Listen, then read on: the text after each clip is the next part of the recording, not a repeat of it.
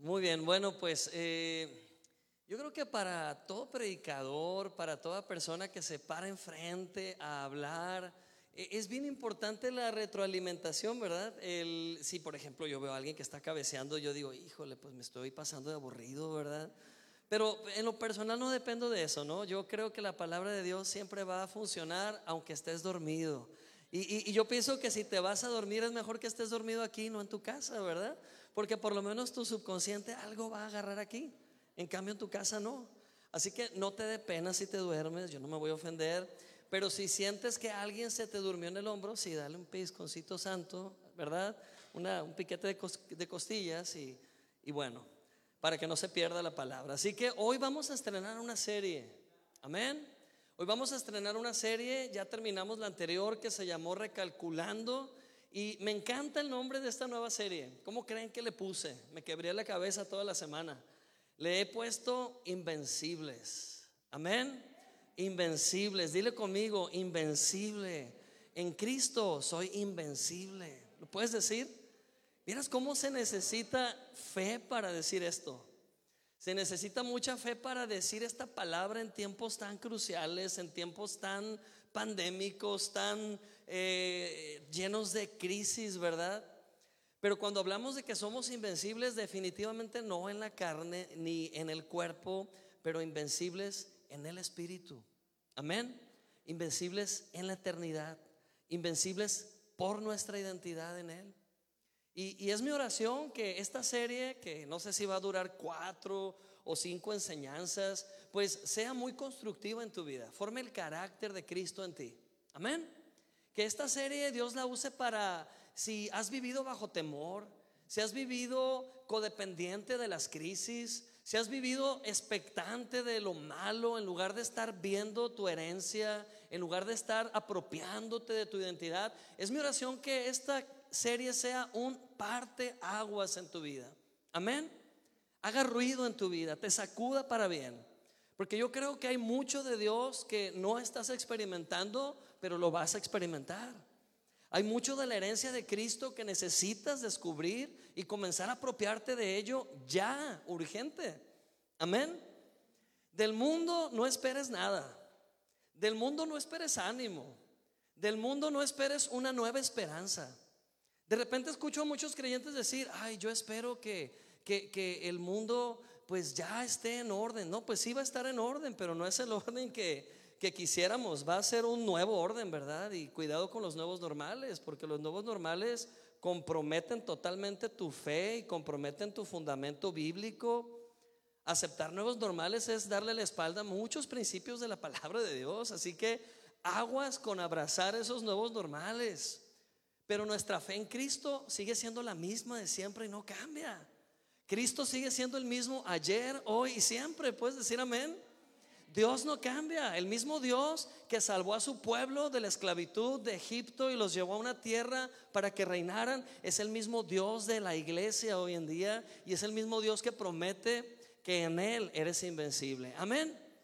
Gloria a Dios. Entonces, esta es la nueva serie y me recuerda mucho a una frase muy célebre, muy famosa, que un emperador muy conocido en su tiempo y hasta nuestros días dijo. Dijo muchas frases, pero una de las principales dijo, déjenles presumir mi latín, no mentiras, no hablo latín, pero él dijo, vení, vidi y bichi, vení, vidi, bichi. ¿Qué significa esto? Vine, vi y vencí. Vine, vi y vencí. ¿Quién dijo esto? Julio César. No Chávez, ¿eh? Julio César el emperador, ¿ok? Julio César Chávez no. Julio César dijo, vine, vi y vencí. A ver, lo vamos a traducir al culichi. Vine a checar dato, ¿sí? ¿Ok? Guaché, no, guaché no, está muy feo eso. está muy cholo, ¿verdad? Y, y, y gané, ¿verdad? Sí. Entonces Julio César venía con todo ese ímpetu de extender sus dominios, porque era un qué? Un emperador, ¿ok? Entonces todo su enfoque era ganar tierra, ganar dominio. Y, él decía, lugar que veo, lo reviso, primero voy, lo veo y luego me apropio de él. La verdad que si tomáramos esta actitud como creyentes de hoy vi la vine a la iglesia, vi la palabra y me apropié de ella, ¿sabes qué? otro gallo nos cantaría. Empezaríamos a disfrutar de esa victoria que es real. Amén. Y hoy venimos para tomar lo que es nuestro y vivir victoriosos en Cristo. Pero hay otra frase que dijo Julio César, no es esta nada más. Y, sobre esa frase quiero hoy basar un poquito la enseñanza y la introducción de serie. Dijo Julio César, divide y vencerás. Ahí sí no me lo sé en latín, ¿verdad? Me disculpan que apenas estoy aprendiendo. sí. No, él dijo, vine, perdón, divide y vencerás. ¿Por qué?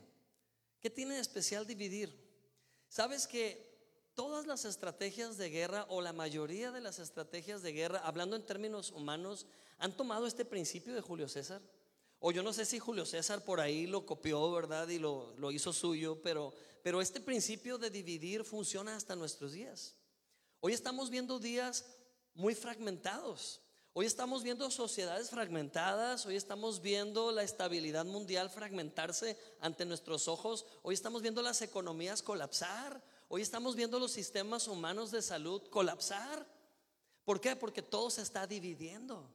Y esa división la está provocando la misma maldad. El mismo hombre con su hambre de poder, el mismo hombre con su afán de dominio. El hombre no ha cambiado nada. El ser humano sigue siendo egoísta y sigue siendo, eh, ay, se me fue la palabra, sigue siendo ah, codicioso Sigue siendo el mismo. El profeta Daniel tuvo una visión hace muchísimos siglos y él veía una estatua grandísima con la cabeza de oro, pectoral de plata, eh, abdomen de bronce y así veía metales diferentes, luego hierro y al final los pies hierro mezclado con barro. Y cuando él vio esa visión, él entendió de parte del Espíritu que esa visión hablaba de toda la historia, pero los pies de la estatua hablaba de estos días. Hablaba de cada imperio, el imperio medo-persa, griego, romano, cada imperio que ha dominado el mundo, ahí estaba representado en esa estatua. Pero adivinen qué, los pies de hierro mezclados con barro hablan de nuestros días, del imperio que domina el mundo en este tiempo, ese imperio que fusiona o que por lo menos eso intenta unir creencias, unir principios que no tienen nada que ver como agua y aceite y ese forcejeo de unificación tiene muchos nombres. Si hablamos de fe, se llama ecumenismo, mezclar religiones, mezclar fes, nada que ver.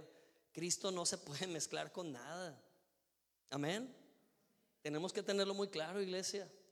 De repente escucho creyentes que andan más perdidos que un jocoque, perdón la expresión, que me dicen, oye, es que fíjate que estoy orando porque he tenido unas vibras muy feas y, pues necesito ser más positivo, ¿verdad? Y, empiezan a revolver un montón de cosas de gnosticismo, de nueva era, de un montón de corrientes eh, fatales del enemigo. La palabra de Dios es tan clara, la palabra de Dios viene a simplificar tu vida, te dice que hay un solo camino, Cristo. Amén te dice que hay un solo medio de salvación, Cristo. Nada que todos los caminos llevan a Dios. No, solo Cristo es el camino. Amén. Entonces, aunque este mundo está dividido y por eso lo estamos viendo caer, la iglesia se cuece aparte. La agenda de Dios para la iglesia no tiene nada que ver con la agenda del enemigo para este mundo y tú eres la iglesia. Por eso eres invencible en Cristo, porque Dios tiene otros planes para la iglesia y, Dios promete en su palabra que aunque en estos tiempos veamos todo caer, todo se va a sacudir. ¿Sabes qué va a quedar al final después de esta sacudida? Lo eterno. ¿Puedes decirlo conmigo? Lo eterno. ¿Alguien sabe que hay eternidad en su corazón en este momento? ¿Sabes que tú eres eterno y eterna? Así como la película que está de moda ahorita, ¿no? que está en el cine, los eternos, ¿no? Somos eternos en Cristo, somos seres eternos, ya somos eternos, ya somos salvos, amén. Entonces, aunque el mundo sea sacudido y todo colapse, la iglesia prevalece porque dice la Biblia que las puertas del infierno no podrán contra la iglesia, amén. Gloria a Dios, así que apropiate de esto. Y aunque vemos un mundo dividido, también vemos una iglesia firme y gloriosa en Cristo y tú eres parte de esa iglesia. ¿No le emociona esto a usted? Si hubiera un emocionómetro, yo creo que yo lo hubiera quebrado, ¿eh? Estoy bien emocionado de poder compartir estas buenas noticias, buenas nuevas, buenas nuevas de salvación. Amén. Hebreos 12, 27 al 28 es muy revelador y es hasta un tanto profético. Lo vamos a leer juntos en voz alta y siempre insisto que lo leamos en voz alta porque la fe viene por el oír. ¿Y el oír qué? La palabra de Dios. ¿Quieres más fe? Escucha más la palabra, exponte más a la palabra y eso va a producir fe dentro de ti. Y si tú lo hablas, ¿sabes cuál es el primer oído que oye lo que hablas? El tuyo propio. Amén. Así que levanta tu voz y declara la palabra. Lo leemos. Dice, la expresión todavía una vez más indica con claridad que será removido lo que puede ser sacudido, como las cosas creadas, para que permanezca lo que no puede ser sacudido. Así que habiendo recibido un reino que no puede ser sacudido, retengamos la gracia y mediante ella sirvamos a Dios agradándole con temor y reverencia. Amén. ¿Qué tienes que retener en este tiempo? La gracia, puedes decirlo, retengamos la gracia. Es lo que decía Perla al principio. Ni cuenta nos damos porque la mente es muy sutil que nos despertamos con una mentalidad de ley, de obras muertas. Nos levantamos autoculpándonos, nos levantamos juzgándonos a nosotros mismos, viéndonos a través de la óptica humana, vemos toda nuestra fealdad, bueno, porque nos sacamos de levantar, ¿verdad? Pero fuera de eso, vemos todos nuestros errores, nuestras debilidades. ¿Sabes que Dios no se siente honrado cada vez que tú dices, Padre, aquí estoy yo, miserable, ciego, perdedor? No honras la obra de la cruz diciendo esas cosas. Pero si tú hablas por la fe y hablas como Dios te ve y dices, Padre, aquí está tu Hijo, soy justo por la fe en Cristo, soy santo porque tú me apartaste para ti. Soy próspero porque tú me has hecho próspero en Cristo. Soy amado, soy perdonado. Si tú hablas a tu identidad como Dios te ve, sabes que estás honrando la cruz, sabes que estás honrando a Cristo, porque para eso murió. Murió para darte una nueva identidad.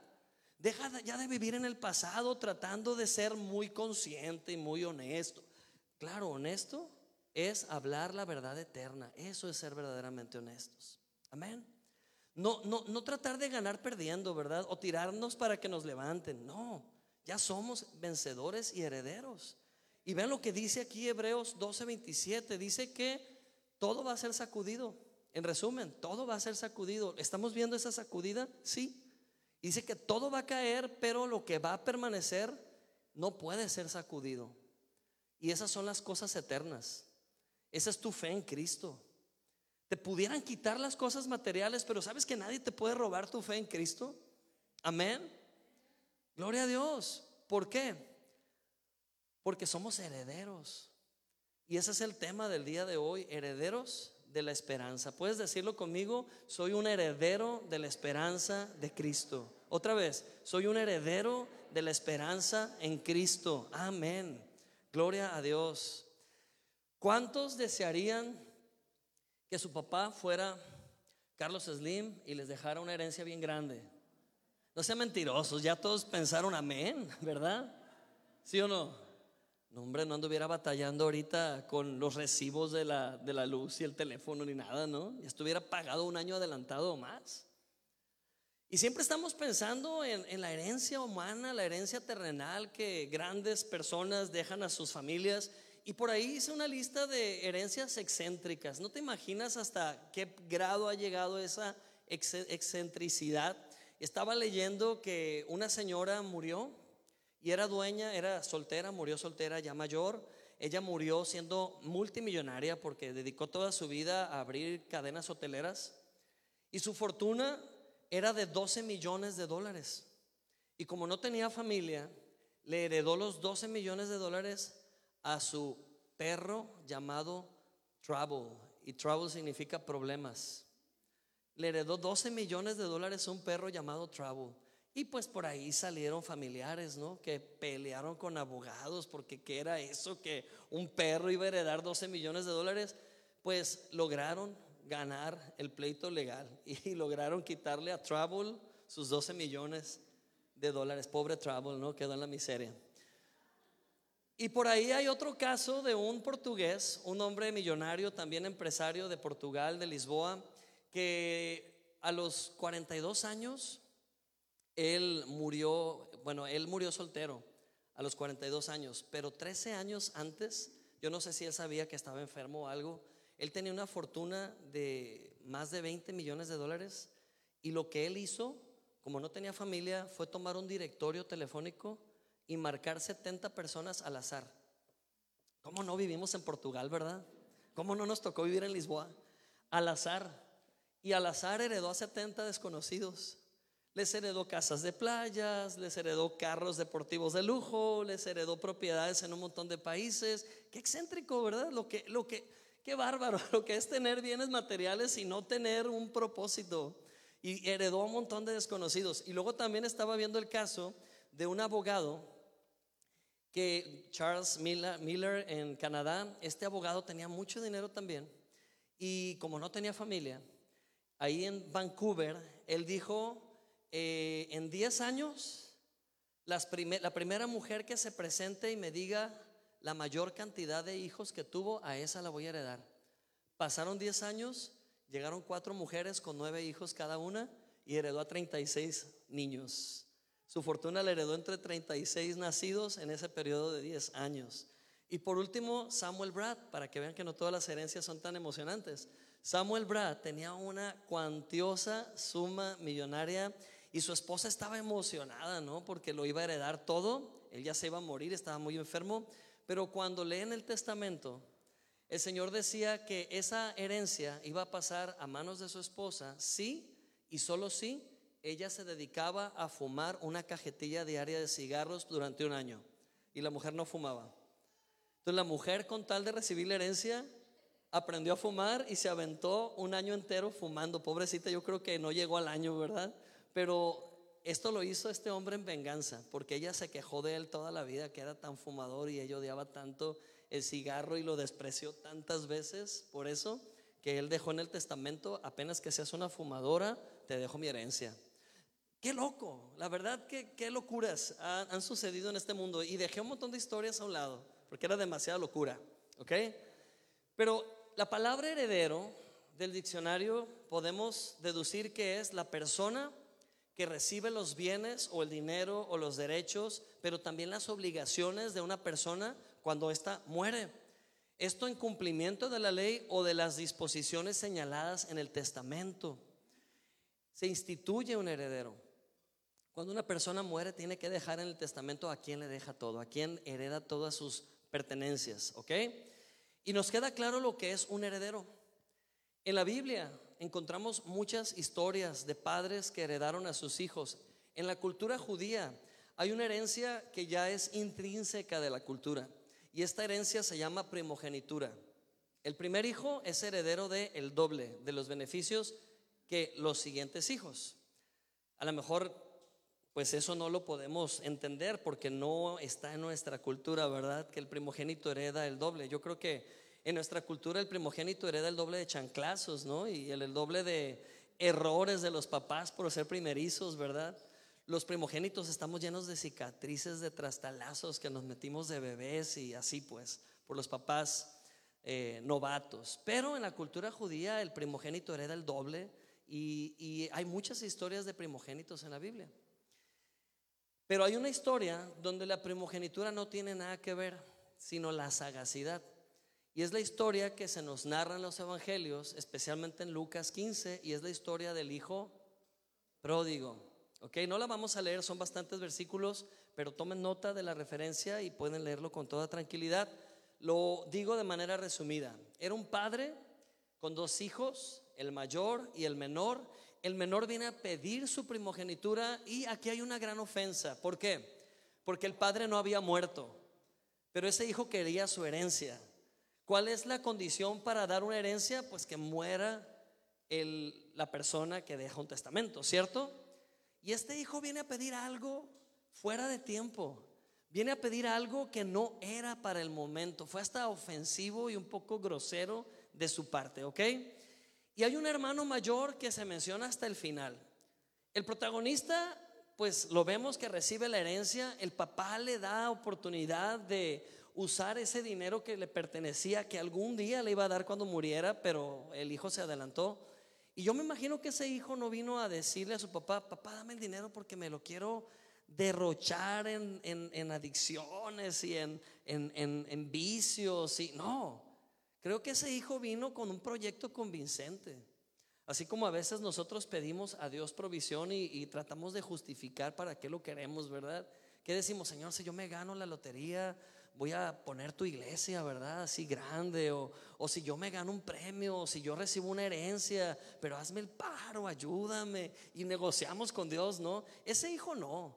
Ese, bueno, ese hijo me imagino que trajo un proyecto, pero él sabía muy bien qué quería. Ese hijo ya traía una agenda, traía un plan. Quería vivir la vida loca, ¿verdad? Quería derrochar el dinero y lo recibió. ¿Por qué el padre le dio el dinero? Número uno, porque sea como sea, ese dinero le pertenecía a su hijo. ¿Era el momento correcto? Quizás no. Pero era un hecho contundente que ese dinero, esos bienes le pertenecían a su hijo. Obviamente ese hijo malgastó esa herencia y dice la Biblia que lo malgastó con prostitutas, una vida mundana, de vicios, hasta que quedó sin nada. Y en la parte más baja de la historia, ese hijo, la única forma de poder subsistir porque se acabó toda la herencia fue pedir trabajo cuidando cerdos. Y dice la Biblia que tenía tanta hambre que deseaba comerse el alimento de esos cerdos pero ni eso tenía de comida. Y ahí reflexiona y dice, ¿qué ando haciendo? En la casa de mi padre, los sirvientes viven mucho mejor que yo, que soy un hijo. No, pero ya le fallé a mi papá. De seguro cuando me vea me va a castigar. A lo mejor ya hasta ni quiere saber de mí. Quizás ya me quitó hasta el apellido. Ya sé, voy a ir con mi papá y me voy a humillar y le voy a pedir que me reciba, aunque sea como un trabajador, eh, que me reciba otra vez y que no importa que ya no me vuelva a tratar como un hijo. Y este muchacho va al papá con esa actitud, pero qué sorpresa para este muchacho que el papá lo recibe con los brazos abiertos, lo abraza, lo besa y ordena a sus sirvientes que hagan una fiesta, que maten al becerro gordo, que traigan un Armani, ¿verdad? Un saco, un pantalón. Bueno, no dice la Biblia qué tipo de ropa, ¿verdad? Pero era ropa nueva. Sí, dice que era una túnica nueva, calzado nuevo, un anillo y hace fiesta. Porque ese hijo, para ese padre, ya estaba muerto. Y fue como una resurrección. Y estaba feliz el padre de que su hijo volviera a casa. ¿Sabes qué pasó? Que ese hijo malgastó su herencia terrenal. Pero por primera vez en su existencia entendió que la herencia más importante era la relación con su padre. Y era más valiosa que aquello que malgastó, porque aquello que malgastó simplemente era algo material. Pero la relación renovada que ahora él tenía, nadie se la iba a poder quitar.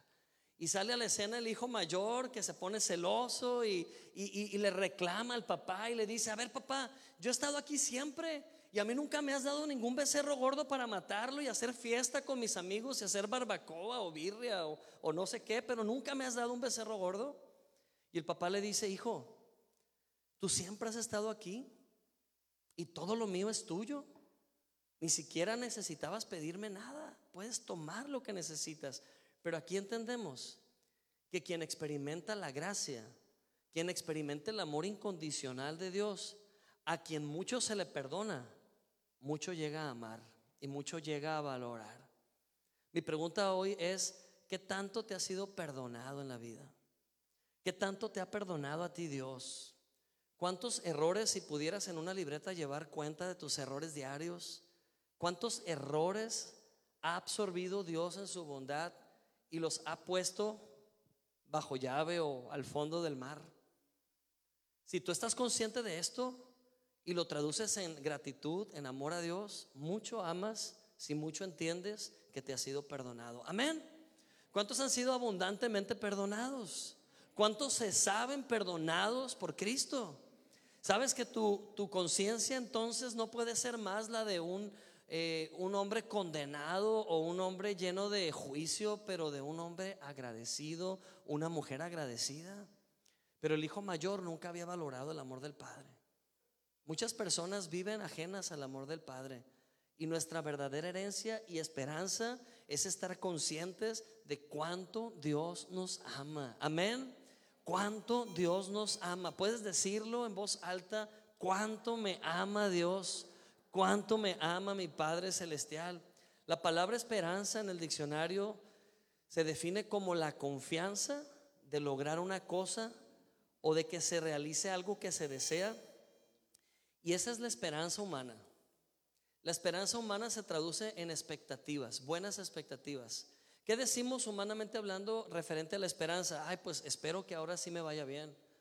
Pues espero que ahora sí me llegue un aumento de sueldo, ¿verdad? Pues espero que ahora sí las condiciones se, se aligeren o se arreglen allá afuera. Pues espero que ahora sí te alivies. Pues espero que ahora sí me pagues. Pues espero que... Y son expectativas humanas que pueden cumplirse o no cumplirse, ¿cierto? ¿Cuántos han hecho expectativas de algo y no se ha cumplido? Y no quiero ser mala onda, pero probablemente no se cumplan muchas de esas cosas. qué desanimante es. Sí, porque es la esperanza de este mundo. Es la esperanza en el hombre. Es la esperanza en los sistemas. Es la esperanza en todo lo creado. Y ya leímos lo que va a pasar con todo lo creado y todo lo humano. ¿Qué va a pasar? Será sacudido. Entonces no puedes poner tu expectativa en las cosas temporales, pero poner tus ojos en las cosas eternas, porque aunque sean removidas y sacudidas, son insacudibles y son y no se pueden derribar, no pueden caer. Amén. Entonces, amén. Gloria a Dios. Amén. El hijo mayor tenía la vista puesta en lo próximo, lo tangible, pero el hijo pródigo experimentó lo intangible. El amor del Padre no se compra. El amor del Padre se recibe por fe. Amén. ¿Sabes que Dios no te ama mucho porque te has portado súper bien? A nadie. Dios te ama mucho simplemente porque has creído que Jesús murió por ti en la cruz y has recibido ese regalo aunque eras un pecador, aunque yo era un pecador. Esa es la gracia de Dios. Amén. No, no lo merecemos. Y si tú trataras de pagar el regalo de Dios, jamás podrías pagarlo. Entonces mejor no lo intentes. Mejor déjate amar. Amén. Dile al vecino, déjate amar. Ya es hora, déjate amar por Dios. ¿Ok? Muy bien. Entendamos nuestra posición. Esta historia del hijo pródigo es para contrastar la herencia terrenal y la herencia eterna. Entendamos cuál es nuestra posición. Hay un tema interesante acerca de cómo funciona una herencia y lo leemos en Gálatas 4 del 1 al 7. Vamos a leer texto por texto y dice así, en voz alta. Gálatas 4, del 1 al 7. Dice así, ¿listos? Pero digo también, mientras el heredero es niño, en nada difiere del esclavo, aunque es señor de todo, solo que está bajo tutores y guardianes hasta el tiempo señalado por el Padre. Pausa. ¿Está claro esto? Bien claro, ¿verdad?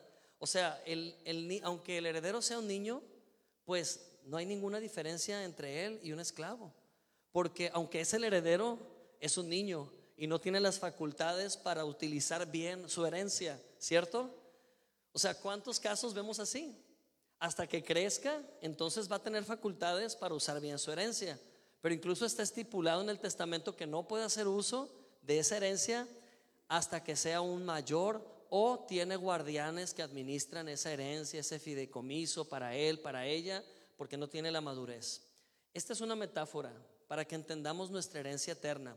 Y dice más adelante, así también nosotros, cuando éramos niños, vivíamos en esclavitud y sujetos a principios básicos del mundo. Pero cuando se cumplió el tiempo señalado, Dios qué hizo? Envió a su hijo que nació de una mujer y sujeto a la ley para que redimiera a los que estaban sujetos a la ley a fin de que recibiéramos la adopción de hijos. Amén. Gloria a Dios. ¿Qué está diciendo aquí? Está dividiendo la historia en pactos. Está hablando de un antiguo pacto donde toda persona era niña, niña en la fe. Moisés, lo siento, pero eras un niño. No tenía ni nociones, Moisés de lo que un día, experimentaría la iglesia. Lo siento, Abraham, fuiste el padre de la fe, qué bueno. Y te fue contado por justicia, excelente. Pero Abraham nunca experimentó el don del Espíritu Santo dentro de él. Moisés nunca experimentó la llenura del Espíritu Santo.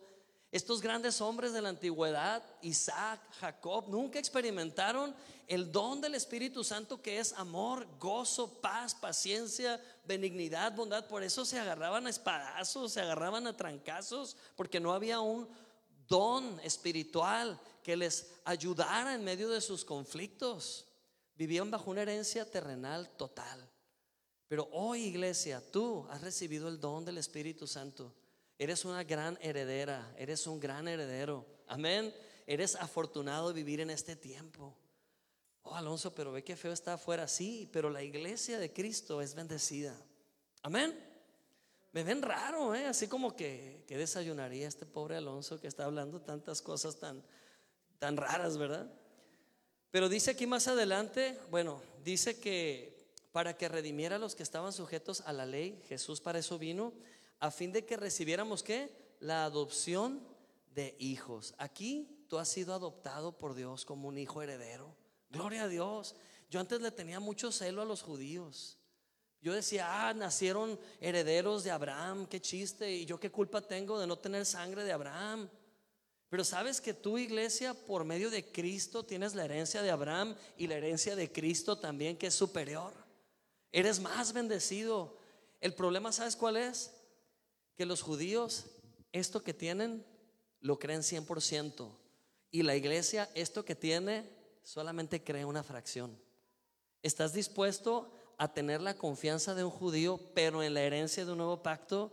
Yo no sé tú, pero yo estoy listo para heredar y para disfrutar esa herencia eterna en Cristo. Amén. Amén. Gloria a Dios. Y dice, Dios, y por cuanto ustedes son hijos, ¿qué dice? Dios envió a sus corazones el espíritu de su Hijo, el cual clama, Abba Padre. Así que ya no eres esclavo, sino hijo. Y si eres hijo, también eres heredero de Dios por medio de Cristo. Aleluya. Amén. Gloria a Dios. Amén. Somos herederos. No seremos un día, ya lo somos. ¿Puedes creerlo y apropiarte de esta verdad? En tiempo presente, ya eres un heredero, ya eres una heredera. Oye, Alonso, pero es que yo no veo nada de esa herencia. No porque no lo veas significa que no exista. Mejor entiende que hay cosas que obstaculizan tu visión. Mejor entiende que hay cosas que merman la fe porque estás permitiéndolo. Mejor entiende que no fuiste creado para vivir como víctima de las circunstancias ni como un prisionero de los problemas, pero fuiste creado para heredar en vida y reinar con Cristo. Mejor comienza a creer correctamente, porque si crees correctamente, vivirás correctamente también. Amén. El problema de los cristianos no es la herencia. La herencia ya fue dada.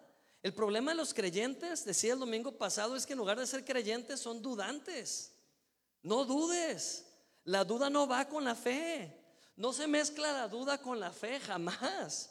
Oye, Alonso, pero es que soy humano y a veces sí me equivoco. Sí, pero no vivas más consciente de tu identidad humana. Vive consciente de tu identidad eterna, espiritual. Hijo, dice aquí que eres ya heredero, heredero con Cristo. Amén. En la versión Reina Valera dice que somos coherederos. ¿Qué hace un coheredero? Pues se considera en el mismo nivel que el heredero. Y si Cristo recibió todo de parte del Padre, Cristo lo comparte de una forma igual contigo. Gloria a Dios. Qué maravilla. ¿Cómo apropiarnos de esa posición eterna? Pregúntale al vecino si le tienes confianza, así sacúdelo un poquito y le, ¿cómo le hago? ¿Cómo apropiarnos de nuestra posición eterna? Si no lo conoces, ni lo sacudas, ¿eh? No te vas a meter en problemas, pero si lo conoces así, con confianza, dile, ¿cómo me puedo apropiar de esta posición eterna? ¿Cómo puedo ser ese heredero ya en la práctica? Vamos a abrazar tres verdades. La primera verdad, número uno, ya fuimos destinados para reinar. Puedes decirlo en voz alta, ya fuimos destinados para reinar. No seremos destinados, ya fuimos destinados. Amén. La Biblia nunca habla en tiempo futuro acerca de las promesas para la iglesia. La Biblia habla de que las promesas de la iglesia ya son en Cristo. La herencia de la iglesia ya es en Cristo. Tu identidad ya es en Cristo. ¿Sabes qué maravilla es esto? Que Dios te llama a ti justo. Y nadie vio cómo venías en el carro de tu casa aquí renegando. Pero aún así Dios te llama justo. ¿Sabes por qué? Porque tu identidad no es lo que haces, tu identidad es quién eres en Cristo. Y sabes qué? Lo que hagas se irá ajustando entre más entiendas esa identidad. A veces yo voy manejando por el centro a mediodía en Culiacán en verano, imagínense el mood que traigo. Y cuando ya voy a echar el grito, digo, soy un justo de Dios en Cristo. y eso cambia todo mi emocionalidad, ¿verdad? Si dejáramos que nuestras emociones dominen, pues se nos olvida nuestra identidad. Pero si establecemos bien la identidad que tenemos de herederos, de bendecidos, nuestras actitudes tienen que ajustarse. Amén. Espero no estar eh, confundiéndoles. No son nuestras emociones las que definen lo que somos, pero nuestras emociones obedecen a lo que somos en Cristo. Amén. Eso es reinar. No, es que me chuecó la cara y no le voy a hablar en todo el día hey, eres un heredero. Amén. No, es que fue una injusticia la que me hicieron en el trabajo y ando, ando organizando una huelga. Espérate, eres un heredero, ¿ok? Puedes hablar y tienes autoridad. Puedes hablar desde el fruto del Espíritu y el amor, el gozo, la paz pueden reinar y puede haber una solución mejor que si te pones a pelear. ¿Ok? ¿Sabes que la ofensa es una opción? Alguien que no se sabe heredero se ofende muy fácil porque tiene que luchar por su poquita valía que le queda. Su poquito valor que le queda depende de pelearlo.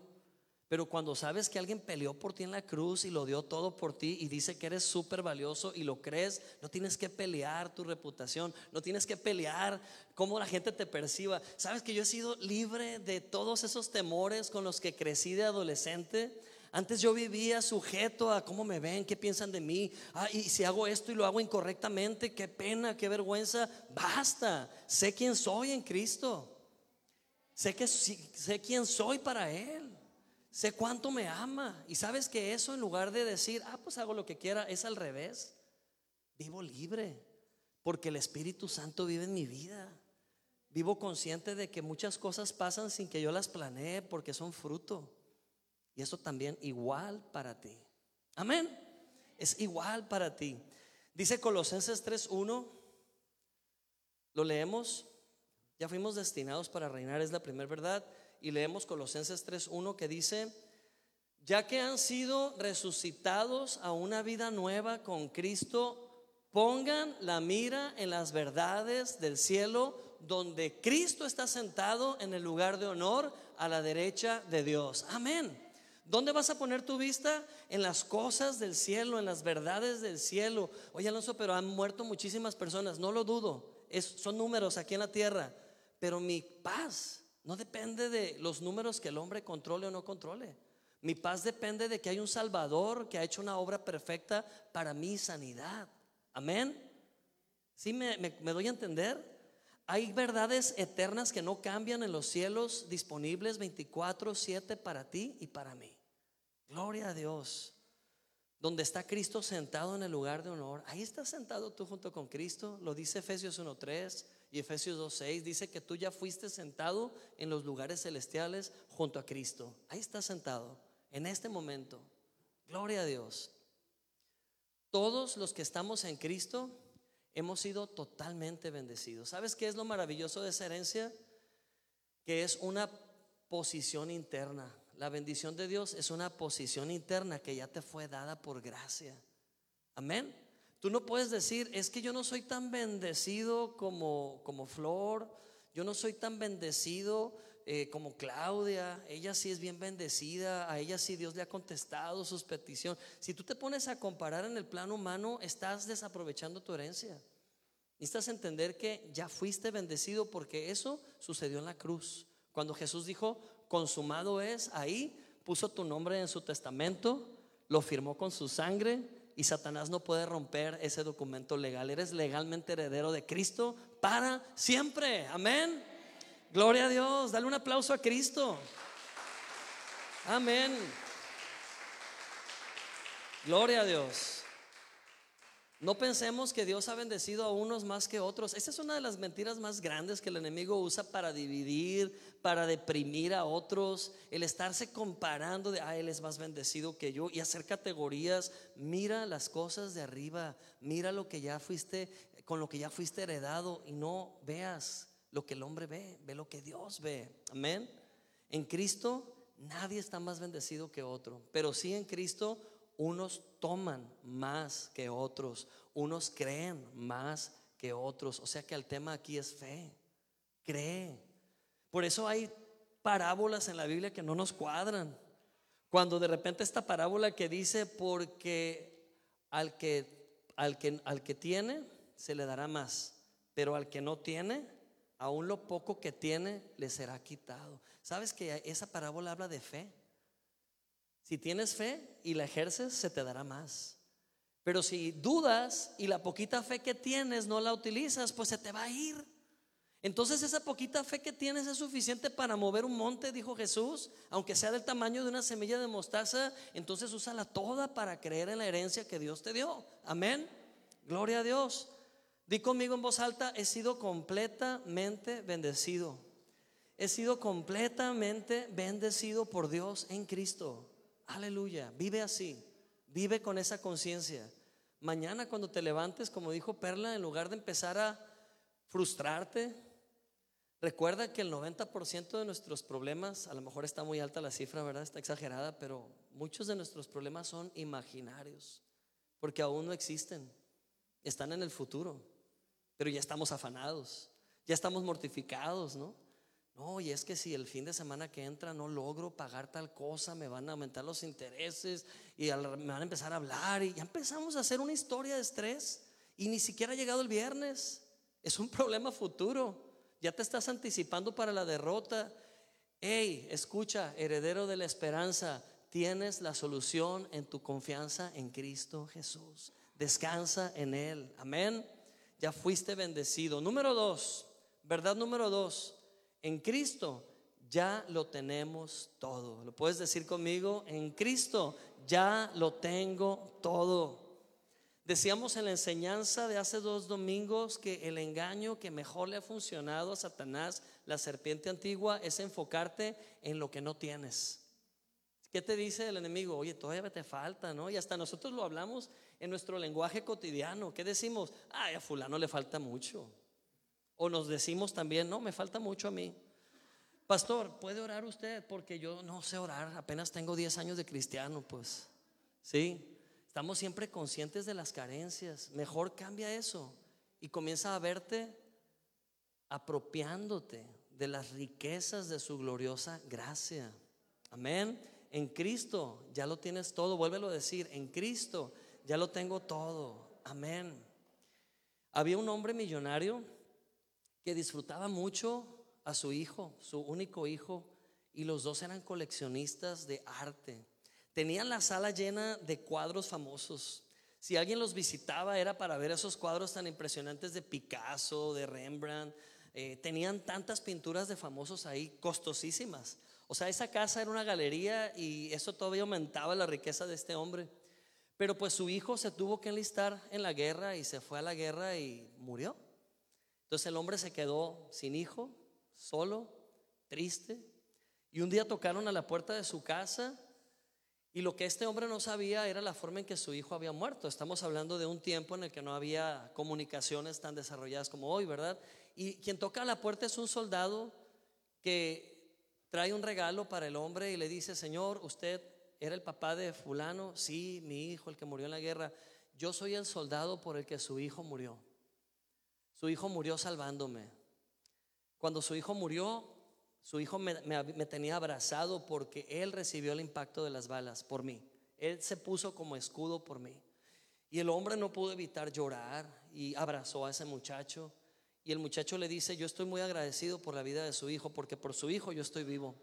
Por eso yo le traigo un regalo para honrar la memoria de su hijo y es este cuadro, porque sé que ama el arte. Y cuando el hombre abre el cuadro que venía envuelto, era un retrato del hijo de él. Este muchacho lo había pintado con los rasgos idénticos y parecía que el cuadro hablaba. Y el padre vuelve a llorar emocionado y lo vuelve a abrazar. Él dice, muchas gracias por este regalo. ¿Y sabes qué hace el hombre? Quita sus Rembrandts y los pone a un lado y pone en puro medio el cuadro de su hijo, en lo alto. Entonces cuando la gente entraba a su casa, ni siquiera veían el cuadro del hijo, veían los demás cuadros en, la baba, no emocionados. Pero para el papá, el cuadro más importante era el de en medio. Un día ese hombre muere y deja un testamento. Bueno, realmente eh, todo lo que este hombre tenía se pone en subasta y toda, toda la gente va a la subasta. Entonces cuando empieza la subasta, la persona de la subasta grita, eh, vamos a abrir eh, esta subasta para todos los interesados, tenemos todas estas obras, vamos a empezar primero con la obra del hijo y pone el cuadro del hijo y grita, eh, este cuadro, ¿quién lo compra? Este cuadro se llama El Hijo y nadie lo, quiere, ¿no? Todo el mundo está esperando a los pintores famosos. Y por ahí un hombre se enoja y dice, ya, por favor, presenten los cuadros importantes, quiten ese cuadro, no vale nada, pongan los cuadros de Rembrandt, de Picasso y, y, el, hombre de la subasta no le hace caso y sigue diciendo, ¿quién compra el cuadro del hijo? Y un ancianito que está sentado hasta atrás, humilde, se levanta y dice, yo lo compro. Y empieza la subasta con 10 dólares. El cuadro del hijo valía 10 dólares. Entonces el hombre dice, ¿alguien ofrece más que 10 dólares? Y alguien ofrece 20 y nadie, a nadie le importa. Y el ancianito dice, yo lo compro, 10 dólares. Nadie más ofrece más. Bueno, pues se cierra la una, las dos, vendido el cuadro del hijo a este hombre y se acaba la subasta. Y todos, ¿qué? ¿Y los demás cuadros? Queremos los demás cuadros. No, dice, ya se acabó la subasta. ¿Pero por qué? Porque ya tienen dueño los demás cuadros. ¿Cómo? No los subastaron. Y dice el hombre, lo que pasa es que esta subasta, eh, este hombre murió intestado, pero dijo que quien comprara el cuadro del hijo heredaría todos los demás cuadros, su casa y todas sus propiedades. Y el jardinero que compró el cuadro del hijo era el jardinero de esa familia. Ese jardinero amaba al hijo amaba a ese muchacho. Para él sí era importante ese cuadro. Y ese día ese jardinero se convirtió en el heredero de todas las cosas. ¿Sabes por qué? Porque quiso al hijo.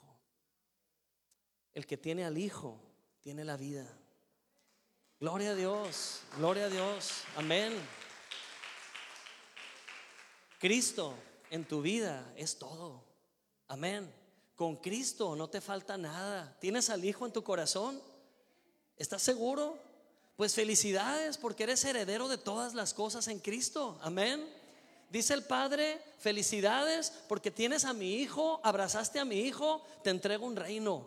Gloria a Dios, te entrego un reino que nadie te puede quitar, te entrego un reino inconmovible. Es tuyo, Erika, es tuyo, Luis. Este reino es tuyo, Dalia. Abraza este reino. Amén, porque tienes al hijo. Gloria a Dios. Aleluya. ¿De quién eres heredero? ¿De Adán o de Cristo? Toda la humanidad se autodefine como hijo o hija de Adán porque heredó la genética de Adán. No, gracias, yo no quiero la genética de Adán. Aunque soy humano, tengo un cuerpo de carne y hueso, no me define un cuerpo, me define mi espíritu eterno y mi espíritu eterno es de Cristo. Le pertenezco a Cristo. Amén. Él me heredó. La herencia que tenía de Adán, no, gracias, ya renuncié a esa herencia. Esa herencia nomás me traía revolcándome en el suelo en fracaso tras fracaso. Ahora mi vida es de Cristo y soy heredero de un reino. Y tú también. Amén. Romanos 5, 17 dice así, lo leemos. Romanos 5, 17 dice, pues si por la transgresión de uno solo reinó la muerte, a ver, lo vamos a repetir pues si por la transgresión de uno solo reinó la muerte, ese es Adán, mucho más reinarán en vida quienes? Los que reciben la abundancia de la gracia y del don de la justicia mediante un solo hombre. ¿Quién es él? Jesucristo. Gloria a Dios. Qué claro, ¿verdad? Súper claro. Mucho más reinarán en vida. ¿Estás listo para reinar en vida? ¿Estás listo para atravesar este año 2022 con todos sus malos pronósticos que el mundo da? Victorioso con la frente en alto porque tu esperanza es una esperanza viva. ¿Estás listo para atravesar este 2022 hablando lo que no es como si fuera? Y esa es la fe. ¿Estás listo para vivir este 2022 como un heredero, no como un esclavo o prisionero? Gloria a Dios. ¿Por qué? Porque mucho más reinarán en vida los que reciben la abundancia de la gracia. Recibe la abundancia de la gracia en este momento. Ahí hay sanidad plena. Recibe la abundancia de la gracia. Ahí hay provisión. Recibe la abundancia de la gracia. Ahí hay perdón. Hay libertad. Gloria a Dios. Y el don de la justicia. Que nadie te venda otra identidad. Que nadie venga a decirte que tu identidad está sujeta a tus errores o a tus aciertos. Eso es muy débil. Tu identidad está sujeta a la obra perfecta de uno solo. Lo dice aquí, Cristo Jesús. Él no falló en la cruz, ¿sabes? La obra de la cruz es tan perfecta y no le falta nada, tampoco a tu herencia. Gloria a Dios. Y número tres, somos herederos de una esperanza gloriosa. Puedes decirlo, soy heredero de una esperanza gloriosa. Gloria a Dios. ¿Sabes qué significa esto de ser herederos de una esperanza gloriosa? Que pase lo que pase, al final siempre ganas. Que pase lo que pase, al final siempre ganas. Pablo lo define muy bien. ¿Qué dice Pablo? Sé vivir en lo poco, sé vivir en lo mucho, sé vivir en la escasez, sé vivir en la abundancia, todo lo puedo en Cristo que me fortalece. ¿Qué quiere decir esto? No define mi felicidad las condiciones actuales. Y fue más allá Pablo diciendo, para mí el vivir es Cristo y el morir es ganancia. Quizás muchas personas que amamos partieron con Dios, no perdieron, sentimos pérdida. Nosotros que nos quedamos sentimos pérdida. ¿Qué decimos?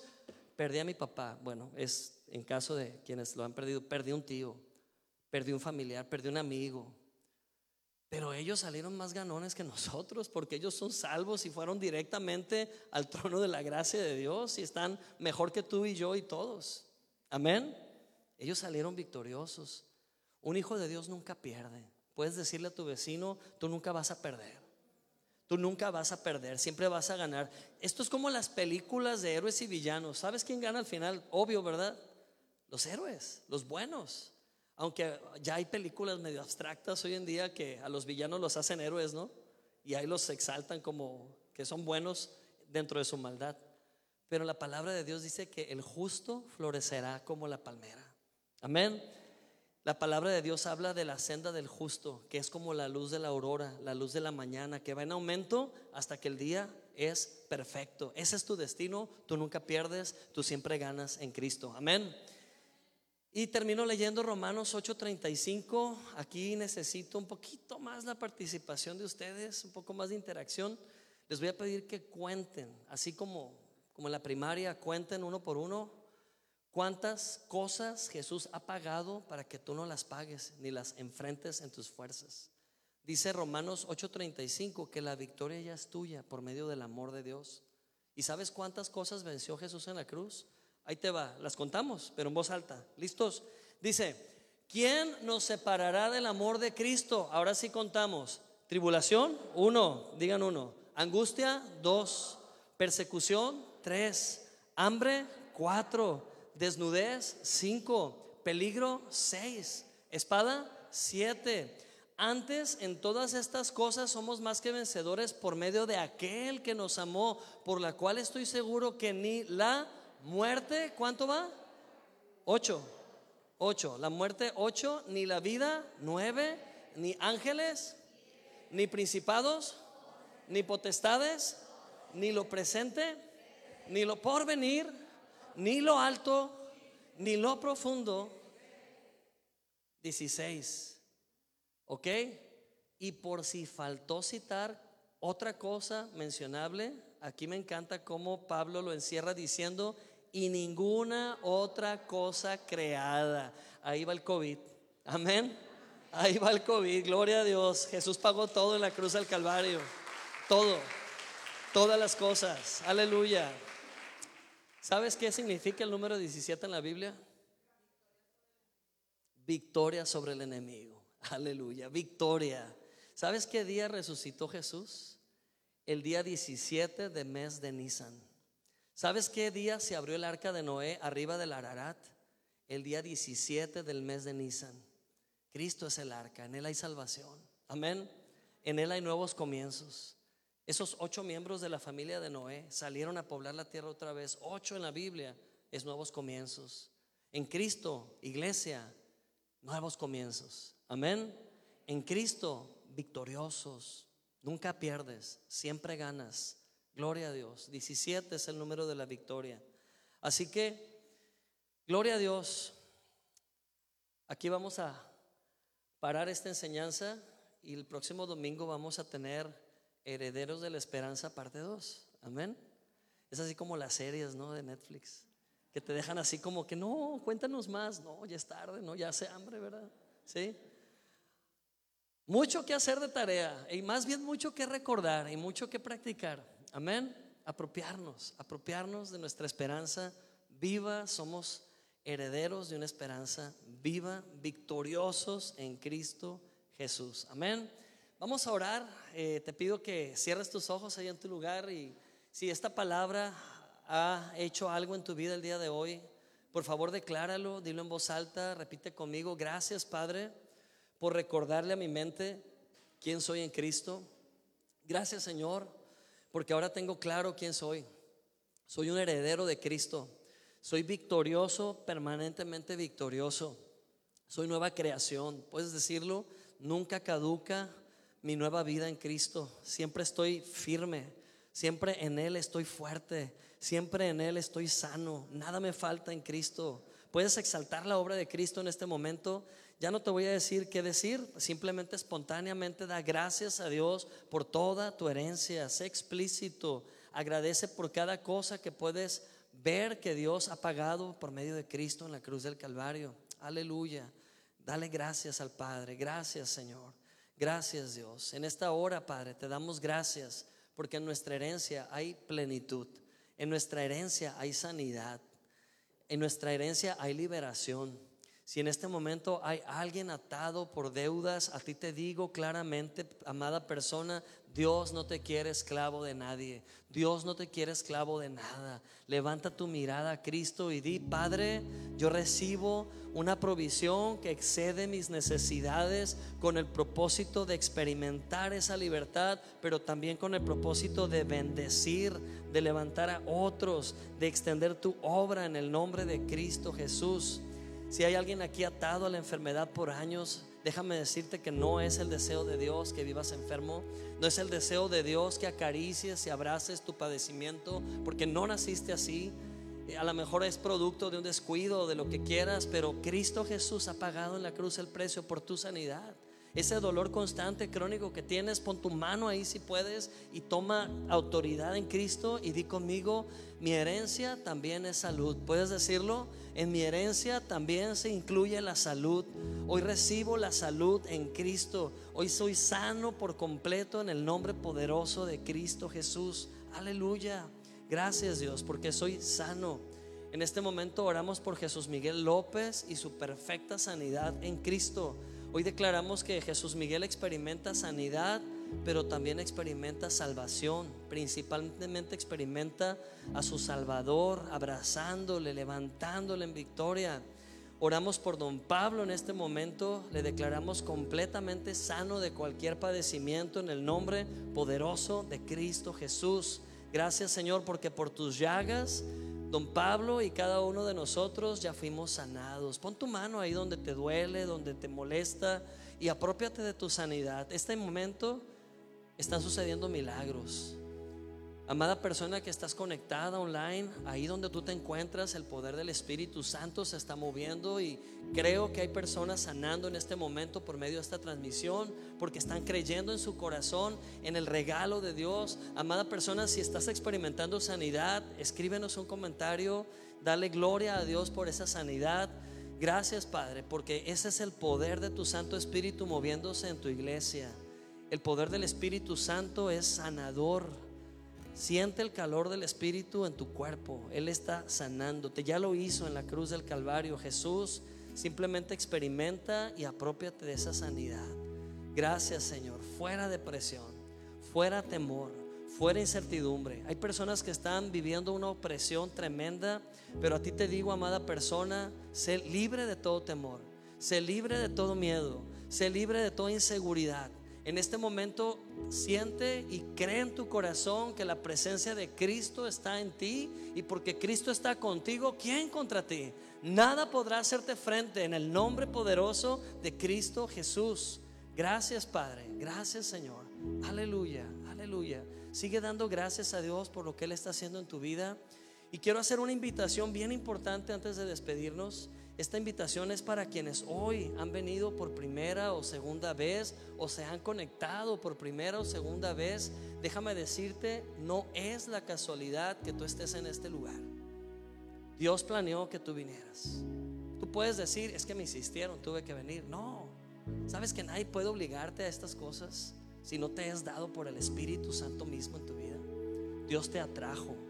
Dios te atrajo el día de hoy a su palabra porque te ama, porque tiene un plan para ti. Si tú eres esa persona, déjame decirte que esta es una oportunidad de que des ese paso y le des un sí a Jesús. ¿Puedes hacerlo? ¿Puedes darle hoy un sí a Jesús? Nadie te va a obligar, es una invitación.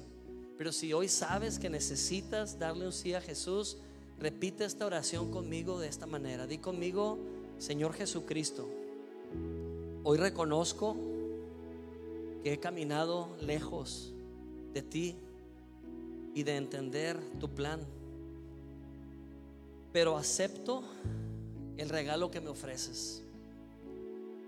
Diste tu vida por mí en la cruz. Y nadie ha hecho eso por mí.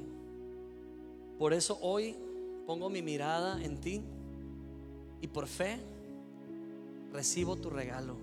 ¿Puedes decirlo? ¿Puedes hablarlo? Hoy recibo el regalo de Cristo que es salvación, es vida eterna, es perdón de pecados, es vida abundante. Diga conmigo, hoy recibo a Cristo Jesús como mi regalo, como mi salvación, como mi Salvador. Gracias Dios, porque mi pasado queda atrás. Mi pasado queda en la cruz junto con Jesús y soy levantado a una nueva vida, una nueva esperanza en el nombre de Cristo Jesús. Amén. Gloria a Dios. Si hay alguna persona conectada online que ha aceptado a Cristo e hizo esta oración, por favor déjanos saberlo. Nos gustaría contactarte entre semana para poder eh, apoyarte en tu caminar con Cristo. Y si hay alguien aquí presente que ha invitado a Cristo a vivir en su corazón, aunque es una decisión muy personal, yo te quiero dar la oportunidad de darnos una señal de que hoy has nacido de nuevo darnos una oportunidad de saber que hoy te has sumado a la familia de Dios aceptando a Cristo. ¿Hay alguien que hoy aceptó a Cristo haciendo esta oración? Solo es una señal, no vamos a pasarte enfrente ni nada. Solo queremos dar gracias a Dios por tu vida. Amén. ¿Alguien lo hizo? Gloria a Dios. Todos lo han hecho antes. Amén. Gloria a Dios. Nos vamos a poner de pie y vamos a despedirnos cantando a Dios dándole gracias por este tiempo y por todo lo que está en sus planes para nuestras vidas. Amén. Y posterior a este canto estamos despedidos. Eh, les invito a despedirse de tantas personas como puedan y como puedan hacerlo. Y gloria a Dios por este tiempo. Amén. Aleluya. Con todo tu corazón, adora a Dios.